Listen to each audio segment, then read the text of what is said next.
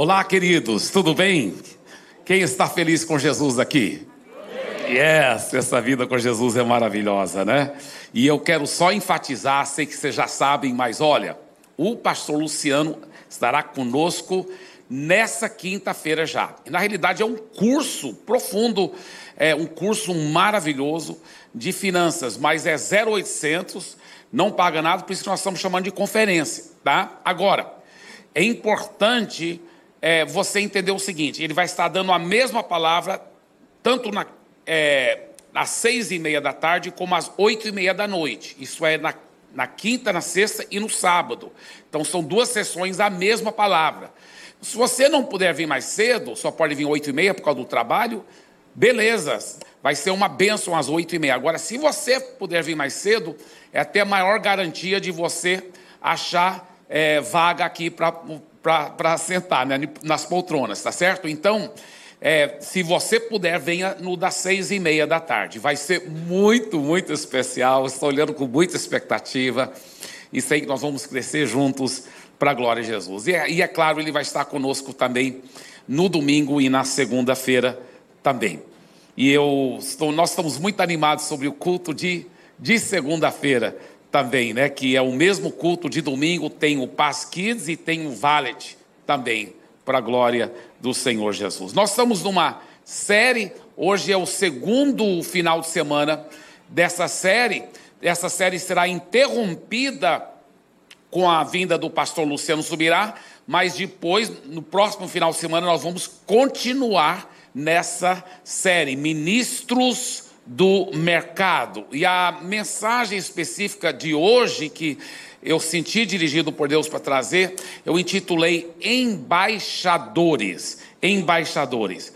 Muitos cristãos têm acreditado em uma falácia ah, muito, muito grande. Né? Eles têm acreditado realmente nessa mentira do maligno que, que se for para trabalhar para Jesus mesmo, de verdade, vai ter que deixar o emprego, vai ter que deixar o trabalho, vai ter que ser financiado em tempo integral na obra do Senhor.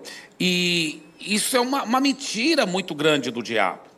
E alguém até poderia dizer: é, mas eu não, não, eu não sou tempo integral, pastor Eibe. Quando você diz que Deus quer me usar da mesma forma, você tem que entender que eu não sou tempo integral na obra.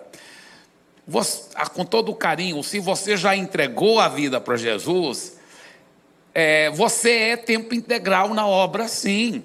Você é tempo integral, você talvez não é financiado é, pela igreja para trabalhar na obra tempo integral, mas você é um cristão que vive para Jesus 24 horas por dia, sete dias por semana, tempo integral. Você, você deve estar envolvido na obra do Senhor.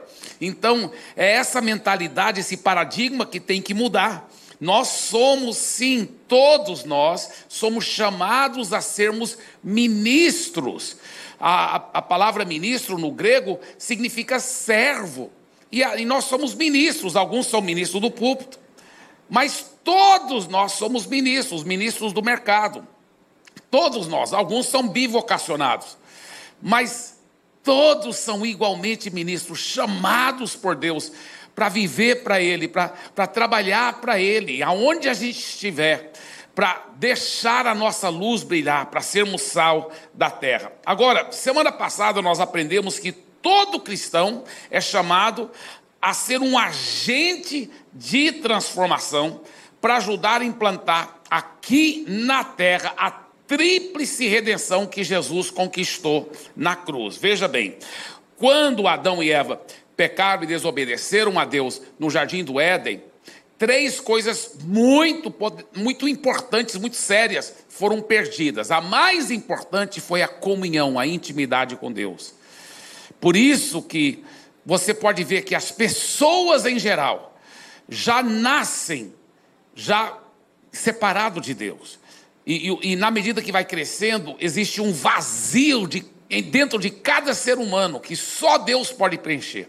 É um vazio do tamanho de Deus. E as pessoas tentam preencher esse vazio, às vezes com é, é, drogas, é, vícios, bebida, é, tenta, tenta, preencher esse vazio. Às vezes é, é com com muito é, é, sexos e, e, e, e, outros tentam preencher o vazio com relacionamento. É, é, ah, esse relacionamento agora vai, vai preencher por completo minha vida. Não, meu irmão, é, você tem que entender que todo ser humano tem esse vazio do tamanho de Deus dentro dele, e só Deus que pode preencher esse vazio. Então, lá no jardim do Éden, foi perdido esse relacionamento de intimidade com Deus. Mas quando Jesus morreu na cruz, ele ele abriu o caminho para agora todos podem, todos que entregarem a vida para Jesus podem agora ter esse vazio preenchido. Você pode ter esse relacionamento com Deus novamente. Agora, segunda coisa que foi restaurado, né? Então, lá no, no então a primeira coisa que foi restaurado né, quando Jesus morreu na cruz, foi um relacionamento com Deus. A segunda coisa é o relacionamento uns com os outros. E o que, que me impressiona é que muitos cristãos que até já entregaram a vida para Jesus, mas nunca chegaram nesse segundo nível aí, de realmente aprender como se relacionar. Mas isso já foi restaurado para nós na cruz do Calvário, foi perdido no jardim do Éden. Sim, mas foi restaurado. Então nós podemos sim aprender através do discipulado, através da convivência, através da palavra de Deus, através do poder do Espírito Santo, ajudando uns aos outros. Nós podemos sim aprender como se relacionar um com os outros, como pedir perdão, como perdoar, como ter relacionamentos profundos e maravilhosos, restaurando para o plano original que Deus queria antes da queda do homem no jardim do Éden, aqueles relacionamentos preenchedores, felizes, uma família onde o pai, a mãe e os filhos, todos, e os irmãos, todos têm esse tipo de relacionamento restaurado sobrenaturalmente por Deus, é, é muito lindo. Uma família dessa é um retrato mesmo do céu na terra. E Jesus, quando ele morreu na cruz, não somente restaurou o relacionamento nosso com Deus, relacionamento uns com os outros, mas ele restaurou também o sistema de mercado divino. Ele, ele realmente restaurou isso, que também isso havia sido perdido. Então hoje, nesta área, tanto na área econômica, como na área educacional, como na área governamental, existem sim princípios de Deus de como resgatar os valores do reino de Deus a cultura dos céus para que possa permear e mudar esse sistema do mercado. Então, isso é forte e poderoso. Agora, todo cristão é chamado a ser um agente de transformação para levar essa restauração de Deus nessas três áreas para os outros. Alguns são ministros do púlpito, outros são ministros do mercado, mas todos foram chamados por Deus para ser esse agente de transformação. Então, como exercer a sua função de ministro do mercado? A primeira coisa que você precisa entender, isso é muito, muito importante, é que você só será realmente realizado como cristão se você assumir essa postura de ser um ministro, tá? Deixa eu explicar. Porque quando a pessoa entregou a vida para Jesus, ela foi totalmente preenchida, né? Aquele vazio. Ah, ela está tão feliz com Jesus. Só que se ela não tiver cuidado, no egoísmo, ela poderá querer só ficar usando Deus, Jesus, a palavra de Deus, para cuidar de si mesma. E ela fica muito introvertida, focada em si mesma.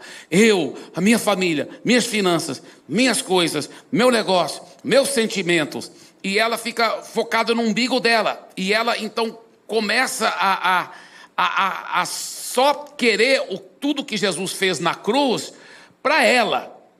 E sabe que aí, mesmo que aquele vazio foi preenchido por Deus, tem alguma coisa errada, ela ainda se sente insatisfeita, alguma coisa não está certa na vida dela. E o que, que não está certo?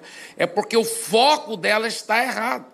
O foco dela está errado. O cristão não deve ter um foco introvertido.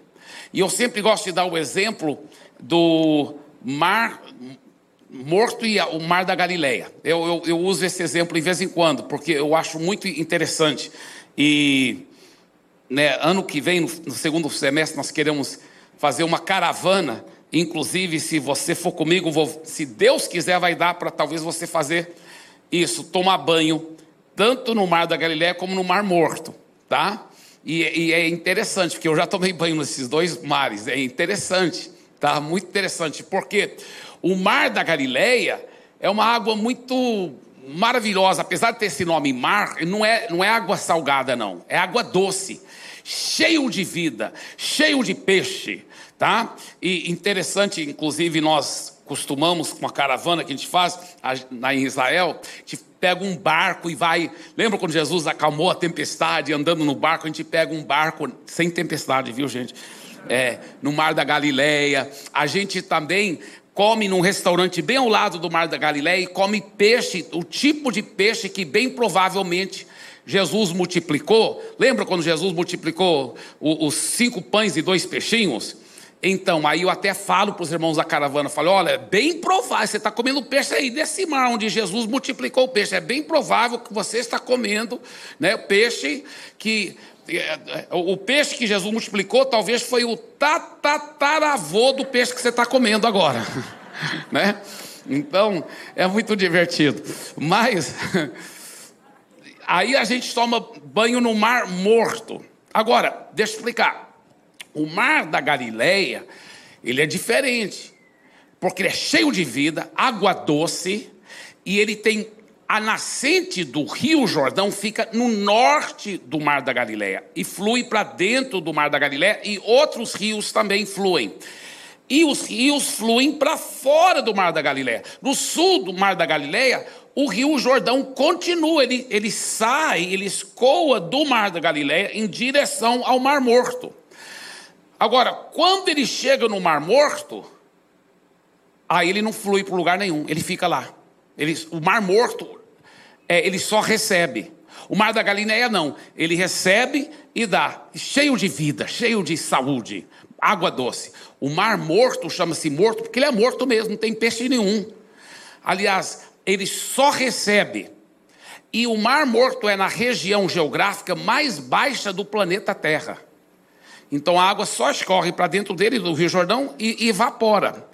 E apesar de ser uma água bonita, até bonita assim, às vezes até transparente, mas ela é muito cheia de minerais. E ela é morta, se você tomar um copo, dizem, se você tomar um copo daquela água, você morre.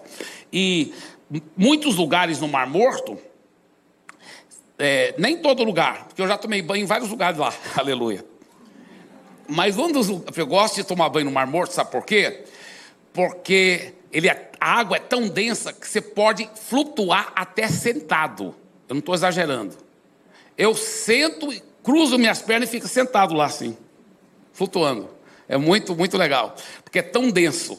É tão denso. Agora, tem lugares no Mar Morto que aqui, quando a água, lugar onde a água está rasa, que eu ponho minha mão assim e pego embaixo. Você pensa que está pegando a mão cheia de areia branca e não é, é sal cheio de sal. E é interessante que o mar morto, por que, que não tem vida nenhuma praticamente? Nenhum peixe, nada, nada, nada. Porque ele só recebe, só recebe. O mar da Galileia não, ele recebe, mas ele dá. Então, quando a pessoa entrega a vida para Jesus, ela fica tão enamorada com Jesus e tão feliz que ela está sendo abençoada, se ela não tiver cuidado, ela cai nesse erro de só receber. Receber unção, receber oração, receber palavra, receber amor e carinho dos irmãos do Life Group, receber mensagens, receber pregações, receber, receber, receber, receber. E se ela não começar a dar, e, e dá, e dá, o que, que acontece? Ela pode facilmente virar um mar morto e as coisas podem começar a morrer na vida dela.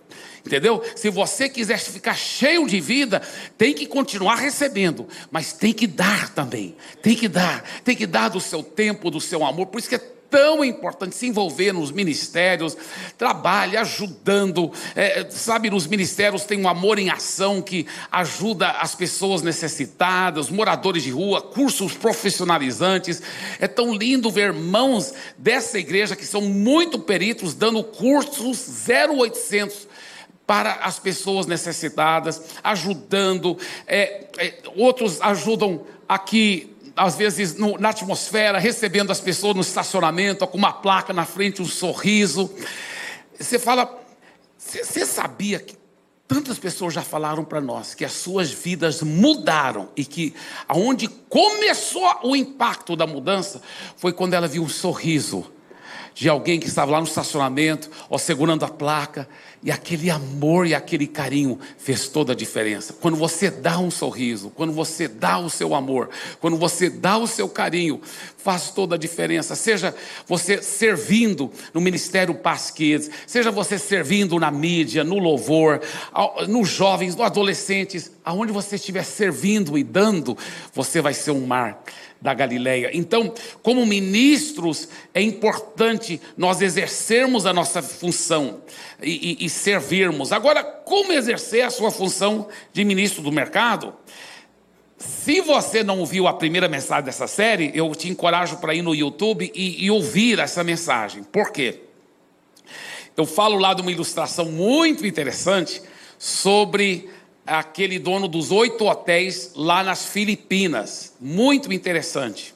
E eu não vou poder repetir essa história, mas está lá no YouTube. Agora, dessa história nós aprendemos quatro princípios super chaves que você poderá praticar como ministro do mercado. Seja você um professor na universidade, seja você um funcionário público, seja você um colaborador dentro de uma empresa, ou seja você o dono da empresa, mas como mercado, como alguém que é o ministro do mercado, se você praticar esses quatro princípios, você vai poder estar exercendo a sua função como ministro, tá certo? Primeiro é esse: declare palavras de salvação e de bênção e transformação sobre os colegas de trabalho, seja outros colegas colaboradores, funcionários, seja talvez você é o patrão, né, o dono da empresa e você vai declarar sobre os, os colaboradores, ou seja você colaborador declarando sobre o seu patrão. Agora, não necessariamente você tem que estar na frente da pessoa para estar declarando, mas enquanto você está trabalhando lá, baixinho você pode estar liberando palavra de fé, fazendo orações. Deus abençoe esse local. Eu declaro que a luz de Deus está aqui, o sal da terra está aqui. Eu já vejo todos salvos transformando. Eu vejo a família do João lá que trabalha aqui comigo. Eu já declaro que a família dele está abençoada. Talvez depois, na hora, na hora de um intervalo lá, na hora de um lanche, você vai falar para o João: João, hoje mesmo eu estava orando pela sua família, cara. De repente ele começa a chorar, ele fala: Cara, você nem sabe que eu estou com um problema, meu filho está nas drogas, qualquer coisa assim. É impressionante como quando você é um ministro do mercado e você está orando, profetizando, declarando palavra de fé, faz toda a diferença sobre as pessoas, sobre o local de trabalho. É muito forte. Então, esse é o primeiro segredo aí, para você exercer a sua função como ministro do mercado. Segundo, comece a se tornar amigo dos colegas de trabalho. Comece a se tornar amigo deles. Seja proativo. Toma um cafezinho com eles. Ó, oh, depois terminar o trabalho aqui, vamos só passar na padaria bem rapidinho, comer um pão de queijo junto, tomar um café. Enfim, você que está na faculdade, né, você que está no ensino médio, viu, jovem? É, enfim, comece a se tornar amigo dos seus colegas se tornar amigo, se interessar na vida deles. Se interessar. Quantas pessoas vivem isoladas lá e parece que ninguém está nem aí com ninguém. Mas quando você tira os olhos do seu próprio umbigo e começa a ajudar as pessoas, faz toda a diferença. Se torna amigo dela. Mostre amor e carinho para ela. Uma vez que você se tornam ainda maiores amigos, você pode até convidar para sua casa, tomar um café, enfim. Que, que você gosta de fazer? Você fala, ah, Eibe, na minha folga eu gosto de assistir filmes. Ou talvez você fala, na minha folga eu gosto de jogar bola. Ou na minha folga eu gosto de andar de moto. Eu mesmo, tá eu preciso, eu preciso de uma moto. Eu quero, eu quero, eu quero. Não aquelas motos de corrida veloz do Denis, aquelas são mais perigosas. Eu quero, mas, mas ele vai andar comigo na minha moto, mais, na minha Harley. Nome de Jesus. Não sei se o, o, o Marco Marco está aqui, o Marco Antônio está aqui. É, ele, ele, ele anda numa Harley muito legal aí. Mas, é, veja bem, o, o que, que acontece? O que, que você gosta de fazer? Andar de moto? Ou você gosta de jogar bola? Ou você gosta de assistir filme? Ou você gosta de pescar? Ou você gosta. É, enfim, o que, que você gosta de jogar? Talvez é, jogo de mesa? O que, que você gosta de fazer? Sabe o que, que você faz? Convida esses colegas, esses amigos, que você está querendo se tornar mais amigo deles, para fazer aquilo com você. E enquanto você está fazendo aquilo, vocês vão se tornar mais e mais amigos. Você está entendendo? E aí, na medida que você vai se tornando mais e mais amigo, né? Eu vi a Vera aí agora, talvez você goste de fazer compra, ir para o shopping. Convida a sua amiga para ir para o shopping com você, né? Às vezes as, as mulheres nem vão fazer compra, mas só vão olhar tudo, elas já se sentem tão realizadas. Só olhando tudo. Então, convida sua amiga para ir com você olhar tudo. então, aí o que, que acontece? Você começa a se tornar amigo da pessoa. E ela começa a se abrir com você. Ela começa a falar de uma, um problema, talvez, no casamento, ou no filho, ou talvez um problema de saúde, ou um problema financeiro. E quando ela se abre com você, aí você fala assim para ela: Eu posso orar por você? Você me deixa orar por você? Nunca ninguém recusa oração. Não é verdade? Até pessoas que se chamam de ateus, se você falar, posso orar por você? Até quando ela é ateu, ela fala, tá, porque ela se sente tão honrada e feliz que você está querendo orar por ela. Agora aqui está o segredo, porque você não é um cristãozinho qualquer, você é um ministro do mercado. Você está preparado agora para esse momento. Você está ungido. Então, quando você vai orar, você vai orar com fé. Milagres vão acontecer. Deus vai te revelar coisas sobre a vida da pessoa enquanto você está orando. Milagres vão acontecer. E enquanto você está orando, e ora com fé, pode orar com fé, que vai dar certo, aleluia. Milagres vão começar a acontecer. A pessoa vai depois falar: ah, Uau, o milagre aconteceu! E, e, aí a pessoa vai dizer: Eu desconfiava que você era diferente, porque você é muito cheio de amor, você é muito diferente, você é fora da curva. E aí, quando você orou e o milagre aconteceu na vida do meu filho, aí eu vi que, que é diferente mesmo. Você é diferente. Agora ela está escancarada para Jesus, não é mesmo? Você pode falar de Jesus para ela, convidá-la para a igreja, tudo começa a mudar na vida dela. Então, é, número 3 ao saber de situações. Eu falei número dois? Começa a se tornar amigo dos colegas de trabalho. Vou mostrar o número dois de novo, por favor. Falei, né? É, mas vou mostrar de novo assim mesmo. agora, número três, agora sim, número três. Ao saber de situações que necessitam de milagres, peça permissão aos seus amigos para orar por eles. E agora, número quatro, agora sim, fale de Jesus para essas pessoas. Tá certo? Agora, quatro mentiras que o maligno tem usado para abafar os ministros de mercado. Quatro mentiras. Primeira, o ministro de mercado não é tão importante para Deus como o ministro do púlpito. Esse aqui eu falei é, final de semana passado, mas é, vale a pena repetir esse, porque é muito forte. É muito forte. Quantos cristãos acham assim? Não, eu, para Deus, eu sei que o pastor é muito mais importante do que eu. Não, meu irmão. Deixa eu te falar uma coisa. Se eu, que tenho um chamado para ser ministro do púlpito, eu não obedecer a Deus e não for fiel com o meu chamado, como eu devo, mas tenho algum médico, vamos supor, que congrega aqui, e ele ou ela é, tem um sabe que Deus o chamou para ser médico, para ajudar a humanidade sofredora, para cuidar dos seus pacientes, para ganhar outros médicos e enfermeiras para Jesus, para ser um ministro do mercado lá no hospital, lá na clínica, para talvez até desenvolver é, é, e é, descobrir novas formas de ajudar curar as pessoas. Enfim, se essa pessoa estiver realmente obedecendo e sendo bem fiel com seu chamado como ministro do mercado, e se eu não estiver sendo tão fiel como o meu chamado, ela é muito mais preciosa é, no, no, no, fruto que ela vai receber e no garladão que ela vai receber no céu do que eu, do que eu, porque o que Deus, cada um tem seu chamado, mas o que nós temos que ser fiéis é, é, sermos fiéis com o nosso chamado, amém? Então, você tem um chamado que não é nem um pouco menos importante do que um chamado de púlpito, e esse chamado é, é sagrado, é precioso, porque veja bem, queridos, aqui que está a coisa, isso que eu quero enfatizar, isso aqui é muito forte, escuta bem. Em vez de você se tornar um cristão para ser um perpétuo mar morto que só fica recebendo, Ai, preciso receber ajuda de Deus para eu ser mais íntimo com Deus. Amém. Primeira coisa que foi restaurada né, na cruz do Calvário, relacionamento com Deus. Segunda, relacionamento um com os outros. Preciso receber a ajuda de Deus, receber a ajuda do meu casamento, com meus filhos, tal. Segunda coisa foi restaurada. Terceira coisa, nas finanças. Ah, preciso da ajuda de Deus no, no mercado, né, no meu emprego, no meu trabalho, nas minhas finanças.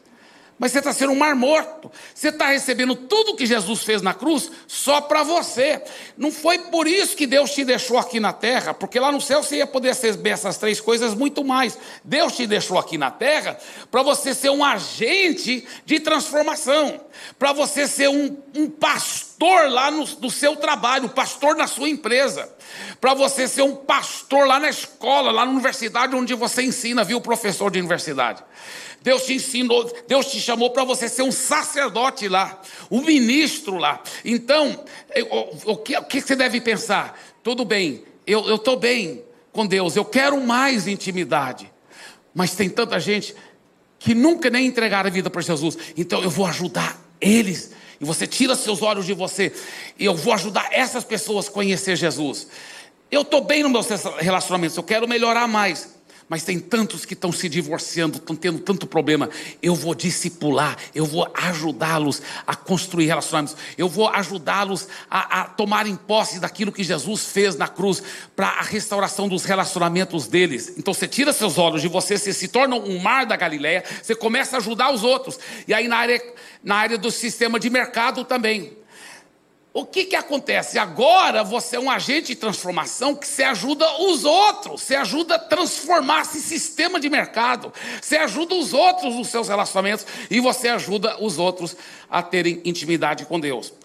Agora, interessante que eu vou dizer aqui, mas é verdade. Quando você começa a fazer isso, você não só sente tão preenchido, tão feliz, tão realizado servindo os outros. Mas sabe o que acontece? Um milagre acontece. As suas próprias necessidades agora começam a ser supridas milagrosamente. Milagrosamente. Quando você coloca Deus em primeiro lugar, você começa a servir os outros, Deus começa a cuidar de você. Deus começa a fazer milagres na sua vida. Então é isso que eu quero muito, muito encorajar. Segunda mentira que o diabo tem jogado para abafar você, o ministro do mercado. É uma mentira que o diabo tem jogado para tentar abafar você como ministro do mercado. A igreja funciona somente em um edifício no domingo, e no nosso caso, segunda-feira, e, e nas reuniões dos life groups durante a semana. Tá? Agora, é uma coisa o funcionar da igreja, é outra coisa o congregar. Tá? A Bíblia fala não é para deixar de congregar. Então, é importante congregar presencialmente. Quero até falar para quem está assistindo online. É, se você não pode congregar mesmo por doença, por problema, enfim, nós entendemos isso completamente. Mas se a pessoa pode congregar. A Bíblia ensina que ela deve congregar. Por isso que até a Bíblia fala que se tiver tão doente que não pode congregar, ou com problema sério, a Bíblia fala então chama os presbíteros para orar por ela, porque se, igreja, se você não puder ir para a igreja, então a igreja vai para você. É sua responsabilidade de chamar a igreja para você. Por quê? Porque a Bíblia mostra a importância de estar congregando. Então é uma coisa congregar no life group, congregar nos cultos. Muito bem. Mas nós confundimos e nós pensamos que a igreja só funciona quando ela está congregada. A Bíblia manda, não deixai-vos de congregar. Mas é um engano muito grande a gente pensar que a igreja só funciona quando ela está congregada. Não, meu irmão. Porque você, a Bíblia fala, o seu corpo, se você já entregou a vida para Jesus, é um santuário de Deus. Você é um representante da igreja. Então, a igreja não é um prédio, a igreja é o povo de Deus. A igreja não é um prédio, é um povo de Deus. Aonde estiver o ministro do mercado, lá está o santuário de Deus. Lá está a igreja de Deus. Então, sendo que você deve estar sendo um sacerdote do mercado constantemente, olha só essa frase: a igreja deve funcionar todos os dias, em todos os lugares. A igreja deve funcionar nos hotéis, nos restaurantes, nas empresas, nos bancos, nos supermercados, nas universidades, nas salas de aula de todas as escolas, em cada repartição pública, nos consultórios médicos, nos gabinetes dos deputados. Precisa muito. A igreja deve estar funcionando 24 horas por dia, porque aonde tiver um cristão cheio do Espírito Santo, lá está um sacerdote, um ministro do mercado. Lá a igreja está funcionando poderosamente para ser sal da terra, para ser luz do mundo, transformando. Amém? Então, onde estiver um ministro do mercado, lá estará a presença de Jesus para fazer a diferença e resgatar a dignidade humana projetada por Deus. É fortíssimo. Vamos ler isso em voz alta todos juntos? Onde estiver o ministro do mercado, lá estará a presença de Jesus para fazer a diferença e resgatar a dignidade humana projetada por Deus. Uau, que bênção! A inclusão social, a cura dos relacionamentos, o resgate da fibra moral é papel primário da igreja. É papel primário. Eu vou repetir: a inclusão social, a cura dos relacionamentos, o resgate da fibra moral e social é papel primário, não do governo, mas da igreja. Da igreja. E isso somente vai acontecer quando cada cristão assumir o seu papel de ministro da, da, da sociedade, de ser um sacerdote da sociedade, de ser um sacerdote do mercado. Quando você assume esse papel, aí vai acontecer essa transformação. Porque Jesus nos mandou não só fazer discípulos das pessoas, ele mandou a gente fazer discípulos das nações. Você vai ver nações inteiras transformadas quando os cristãos assumirem esse papel de sacerdote, de, de agente de transformação da sociedade. Isso é muito forte. Terceira grande mentira que o diabo tem jogado contra é, os ministros de mercado para tentar abafar a atuação dos ministros de mercado. Terceira grande mentira. As pessoas que trabalham secularmente não podem ser tão espirituais como aquelas que trabalham no púlpito. Irmãos, quanta gente acredita nessa mentira. Você fala, não, eu quero ser muito usado por Deus. Ai, mas o pastor, meu Deus, meu Deus. Irmão, deixa eu te falar uma coisa. Eu não sou nem um pingo mais sacerdote do que você diante de Deus. Na nova aliança, todos os cristãos nascidos de novo são sacerdotes. Você sabia que você pode ser tão usado por Deus quanto eu? Até mais, se você for mais fiel com o seu chamado. Eu vou te falar, Deus quer te usar e usar muito. Nunca aceite a mentira do diabo que você é, não pode ser tão espiritual como um ministro do púlpito. Não, meu irmão. Deus quer que você seja muito espiritual e muito usado e muito ungido por Ele. Muito ungido por Ele. Olha o que o apóstolo Paulo disse aqui em 2 Coríntios capítulo 5, versículo 14 a 15.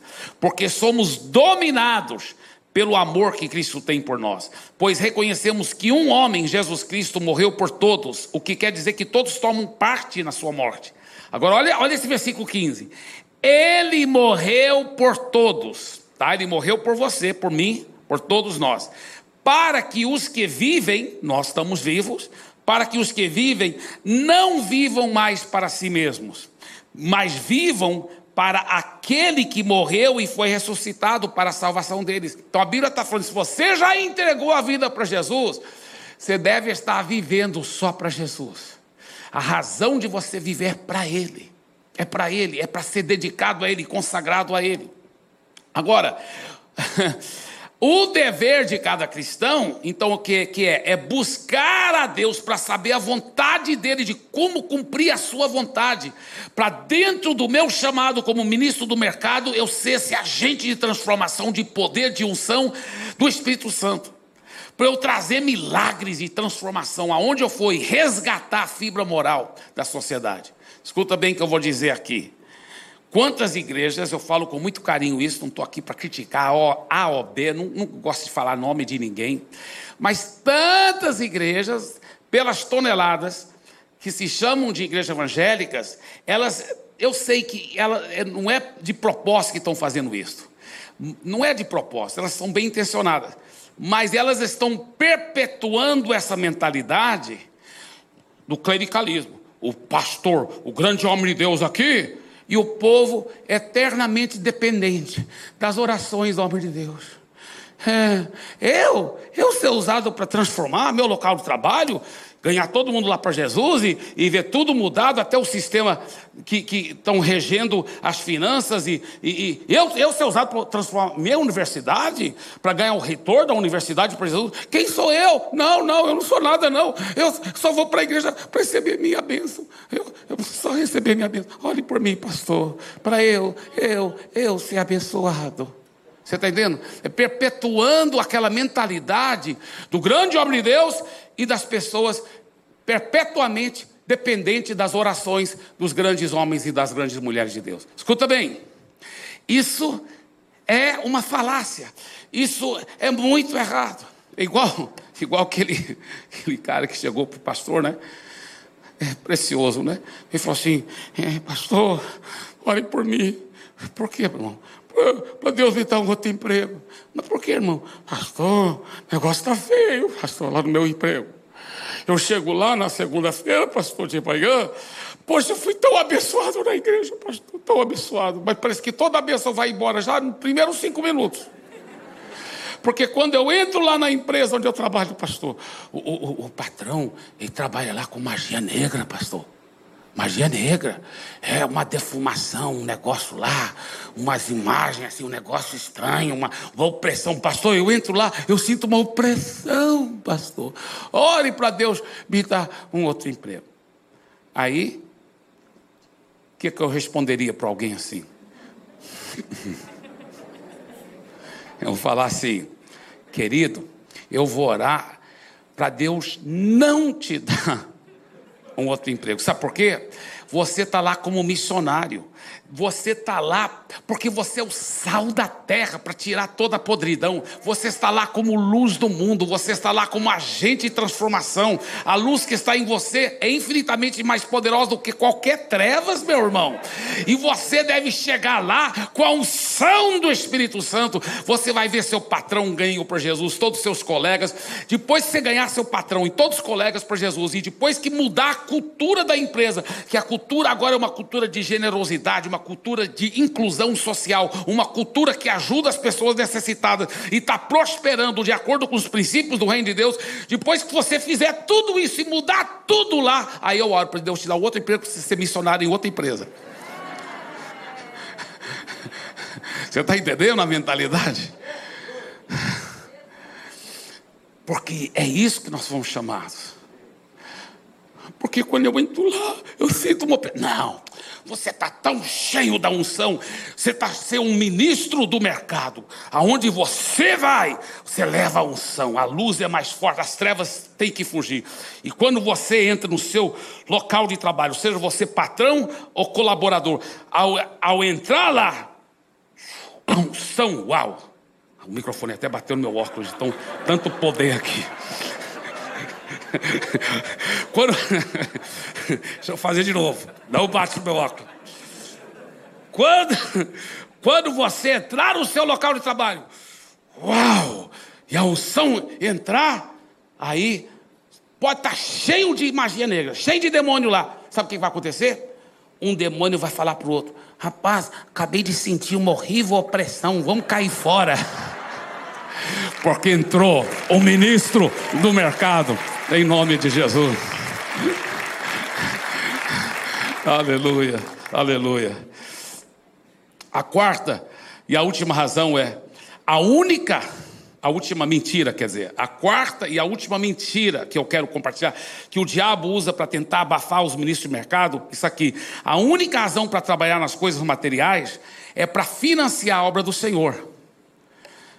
Isso é uma grande mentira, obviamente. É uma das razões, mas não é a única razão. É verdade que é uma, uma das razões. Deixa eu até te falar uma coisa aqui. Nós da Paz Church viemos para cá, para São Paulo, com santas segundas intenções. Sim, nós queremos ver São Paulo transformada. Nós amamos, eu sou apaixonado, é a cidade que eu mais amo no planeta Terra. Sou apaixonado por essa cidade. Eu quero ver todos entregando a vida a Jesus. Queremos mudar, mudar a, a face de São Paulo. Eu creio que nossa igreja vai ter até mais do que centenas e centenas de milhares de pessoas. Queremos mudar São Paulo. Mas nós estamos aqui não só por isso. Nós temos santas segundas intenções. Deus tem nos falado que a Pastor de São Paulo vai enviar equipes poderosas, apostólicas, para todas as nações da terra. Todas as nações da terra. Então, nós cremos sim que vai haver muito financiamento para a obra missionária. Nós cremos sim que vai ter grandes milionários dando muito. E talvez alguns desses grandes milionários são alguns ministros de mercado que estão aqui me ouvindo nesse momento que vão estar financiando a obra de Deus, vão estar ajudando a financiar a obra de Deus mesmo, para ganhar o mundo para Jesus. Então, essa é uma das razões. Agora, a mentira do diabo é dizer que essa é a única razão para você fazer dinheiro. A única, não, isso é uma mentira do diabo. A única razão para trabalhar nas coisas materiais é para financiar? Não, não é a única. É uma das razões, mas não é a única. Sabe por quê? Porque você é um agente de transformação desse sistema de mercado desse sistema de mercado. Quando eu digo sistema de mercado, isso inclui a transformação dos valores econômicos, o sistema educacional, o sistema governamental, a cultura, os valores éticos e morais que regem toda a nação. Olha esse versículo aqui, 2 Coríntios capítulo 5, versículo 20. Portanto, somos embaixadores em nome de Cristo, como se Deus exortasse por meio de nós. Em nome de Cristo, pois, pedimos que vocês se reconciliem com Deus. A Bíblia diz que você é um embaixador. Se for mulher, não é embaixatriz, não. Embaixatriz é a esposa do embaixador. Se for mulher, é embaixadora, tá? Então, nós vamos todo mundo dizer, o homem vai dizer embaixador, as mulheres vão dizer embaixadora, tá? Mas diga assim: eu sou um embaixador. Vamos dizer todos juntos? Eu sou um embaixador.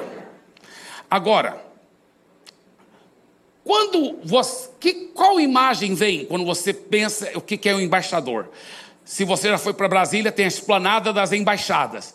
E se você vai lá, tem a embaixada dos Estados Unidos no Brasil. Aí tem o embaixador americano lá.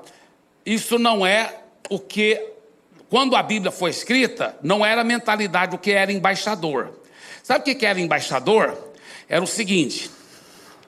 Deixa eu explicar o contexto histórico e cultural quando a Bíblia diz embaixador, que você é o embaixador de Cristo. Tá bem? É muito interessante. O Império Romano que, que dominava a terra naquela época. E de longe, o exército do Império Romano não tinha igual até então, na história do mundo. Dominava mesmo. Pelo exército, eles podiam dominar qualquer nação. Só que eles sabiam muito bem que um povo que não quer continuar dominado sempre alcançam a independência se eles quiserem. Sempre, sempre. De um jeito ou outro eles, eles conseguem. Então, qual era a ideia deles? Não era só dominar, mas era convencer esse povo dominado para querer fazer parte desse grande império romano. Então, eles, eles, queriam convencer o povo dominado que era uma boa coisa ser romano. Por quê? Você ia poder fazer parte desse império mais rico do mundo. Você, então eles, eles promoviam o que eles chamavam a Pax Romana. A Pax Romana, não, nós não queremos guerra, nós queremos é ajudar vocês. Se vocês é, se submeterem ao nosso império, vocês vão se tornar uma nação rica, vocês vão ter a, a melhor cultura que o mundo tem para oferecer, vocês vão ter tudo. Então, como que eles podiam convencer o povo disso aí? Eles pegavam 300 cidadãos de boa reputação em Roma, e o Império Romano pagava bem para esses 300 cidadãos, 300 famílias, mudarem lá para aquela nação. E lá naquela nação eles formavam uma colônia romana. Nessa colônia romana, arquitetura de ponta, aquela arquitetura helenística, lindos prédios, estádios para praticar esporte é, é, e tudo. Eles formavam uma cidade linda, bonita, pavimentada, do jeito que eles pavimentavam, daquele jeito, com água encanada. Os romanos eram a cultura, uma coisa de louco. E eles, para todo mundo falar a língua romana, que era o latim e o grego, para todo mundo praticar a cultura romana, os hobbies romanos, é, e, e viver como romanos lá. Para aquela nação ver e falar: Uau, é uma cultura superior mesmo. Aí, qual era o objetivo deles? É convencer os nobres e os ricos daquela nação para se tornar romano. Como que eles podiam se tornar romano? Só se eles pagassem muito dinheiro. Aí eles podiam se tornar um cidadão romano. Agora eu também sou romano. Assim você tem todos os nobres se tornando romano, ele nunca mais vai querer parar de estar debaixo do Império Romano e ter a sua independência. Então, esse era primeira, o primeiro objetivo: convencer os que podiam a se tornar cidadão romano. Os que não podiam, eles tinham outro objetivo. De qualquer forma, era, eles tinham um segundo objetivo. O segundo objetivo é essa cultura ser tão forte, tão poderosa, tão, tão atraente, que ia influenciar a cultura daquela nação pagã que eles haviam dominado, para se tornar aos poucos cada vez mais como a cultura dos romanos para praticar a, cultura romana, para falar a língua dos romanos, para praticar os esportes dos romanos, enfim, entendeu? Então, essa é uma forma que eles conseguiam subjugar as nações. Esses 300 cidadãos de boa reputação que mudavam para Roma para formar essa colônia, esses 300 cidadãos eram chamados de embaixadores. Entendeu? Eles eram chamados de embaixadores.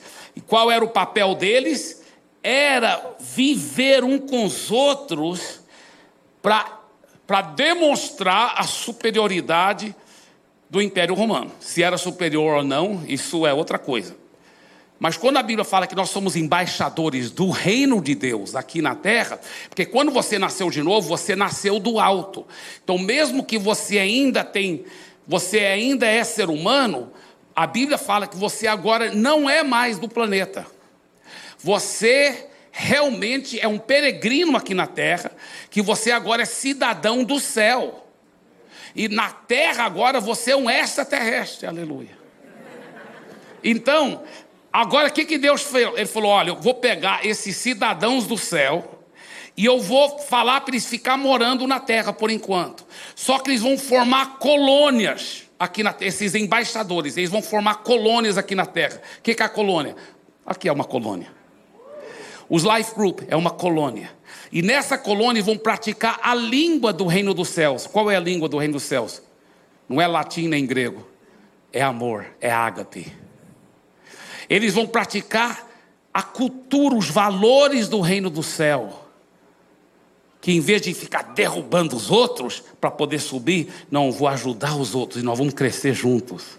Os valores da família, os valores do casamento, do reino dos céus, eles vão praticar esses valores para que as pessoas do mundo digam: Ah, eu quero me tornar cidadão do céu também. Eu quero também me tornar cidadão do céu. E aí nós vamos poder falar. No nosso caso, não é igual ao Império Romano. Você não tem que pagar nada. Todo mundo que quiser pode se tornar um cidadão do céu. Pode se tornar um cidadão do céu. E qual é o nosso segundo objetivo? Ajudar a influenciar a cultura aqui da terra para que ela fique cada vez mais como a cultura do céu. Foi que Jesus nos mandou orar. Venha o teu reino aqui na terra, e seja feita a tua vontade aqui na terra, como ela é feita lá no céu. A cultura, nós somos uma colônia implantando a cultura do céu aqui na terra. Seja feita a tua vontade aqui na terra, do mesmo jeito que ela é feita lá no céu. Diga mais uma vez: Eu sou o embaixador de Cristo. Diga, eu represento o reino dos céus aqui na terra. Agora olhe para o seu vizinho e fala assim: até que você é um ET muito legal. Nós não somos extraterrestres, agora você entendeu que você é um cidadão do céu? Amém? Para todos os cidadãos do céu que estão aqui, dê uma forte salva de palmas, amém?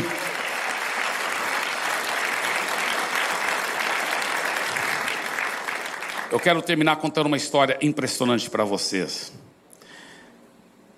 E eu te deixo com essa frase e aí eu conto essa história. A frase é o seguinte: Você está no seu trabalho como um missionário para implantar os princípios do reino e ver esse sistema mudado em nome de Jesus.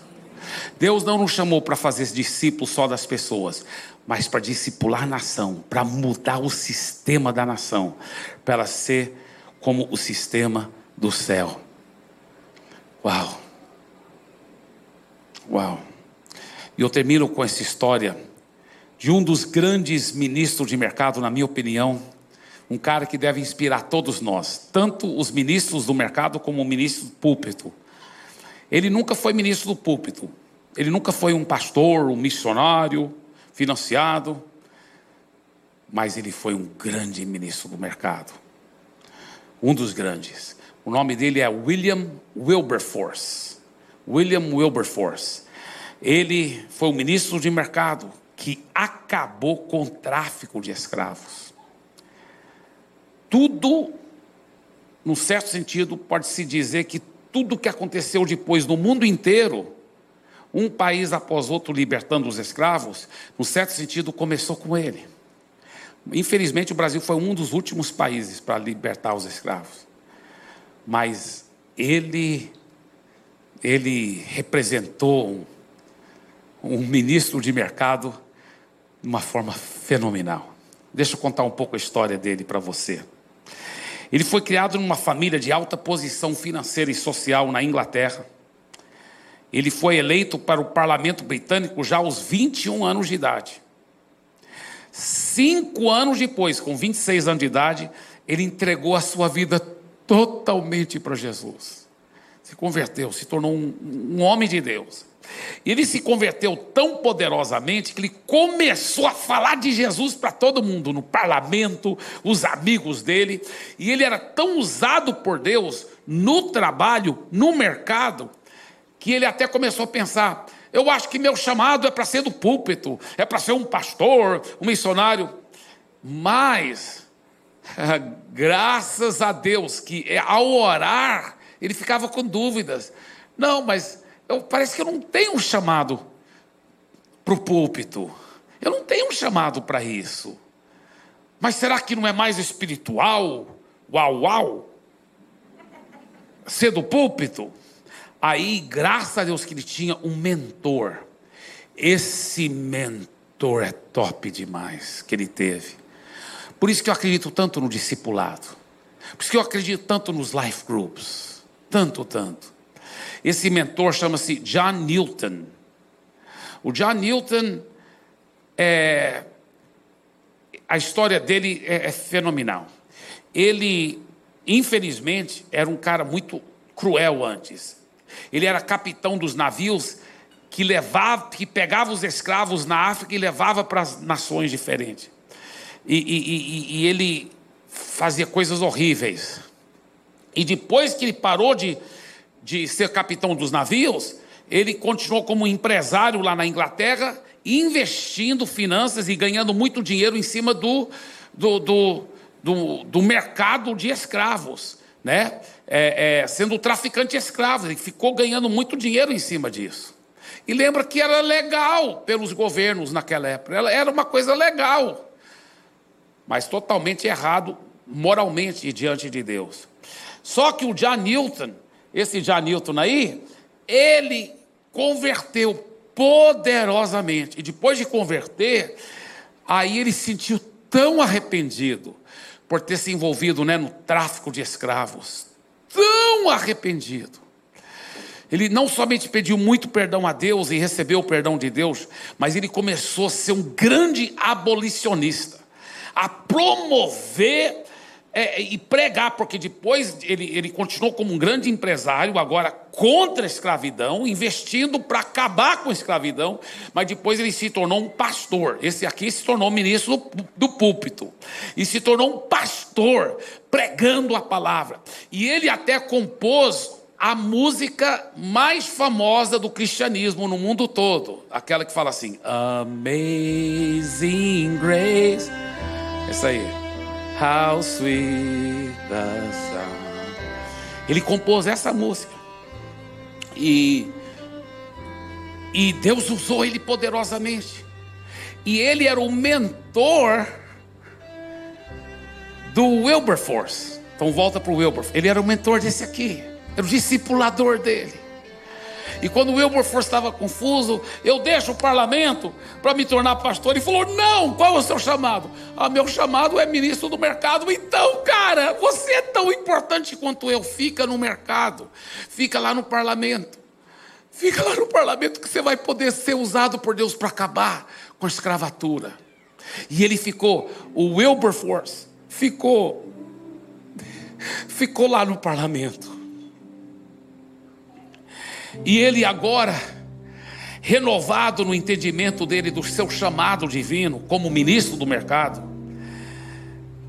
ele escreveu no seu diário, no dia 28 de outubro de 1787, ele disse: O Deus Todo-Poderoso colocou diante de mim dois grandes objetivos.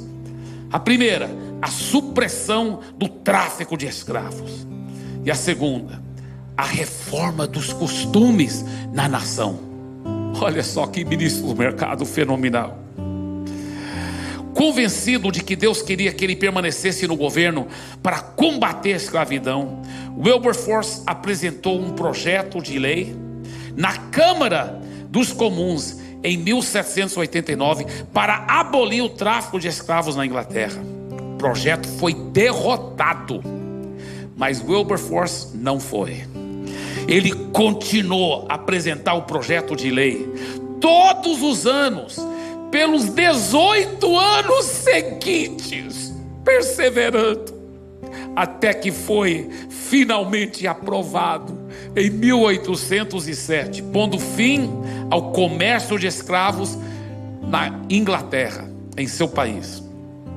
Mas seu trabalho não parou por aí. Ele estabeleceu como objetivo agora para acabar também com a escravidão em todo o Império Britânico. Lembra que o Império Britânico naquela época abrangia Índia, Austrália, Nova Zelândia, Canadá. Era um império mundial. E ele colocou ele colocou como seu projeto acabar com o comércio de escravos em todo o Império Britânico. Trabalhou incansavelmente para mudar a lei, para mudar a cultura e para mudar a economia do Império Britânico, a fim de acabar com o tráfico de escravos. Finalmente, em 1833, 45 anos, 45 anos depois que Wilberforce havia iniciado a sua luta, só 45 anos depois, a lei que aboliu toda a escravidão do Império Britânico foi aprovada. Wilberforce morreu alguns dias depois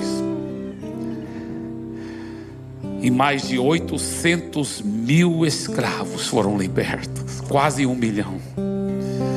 Isso não foi feito por um pregador, por um ministro do púlpito, por um pastor.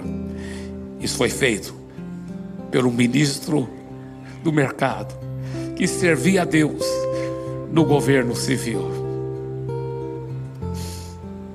Que ele sirva de inspiração para todos nós a realmente abraçarmos a causa do reino e trazer o reino de Deus aqui para a terra, sendo agentes de transformação.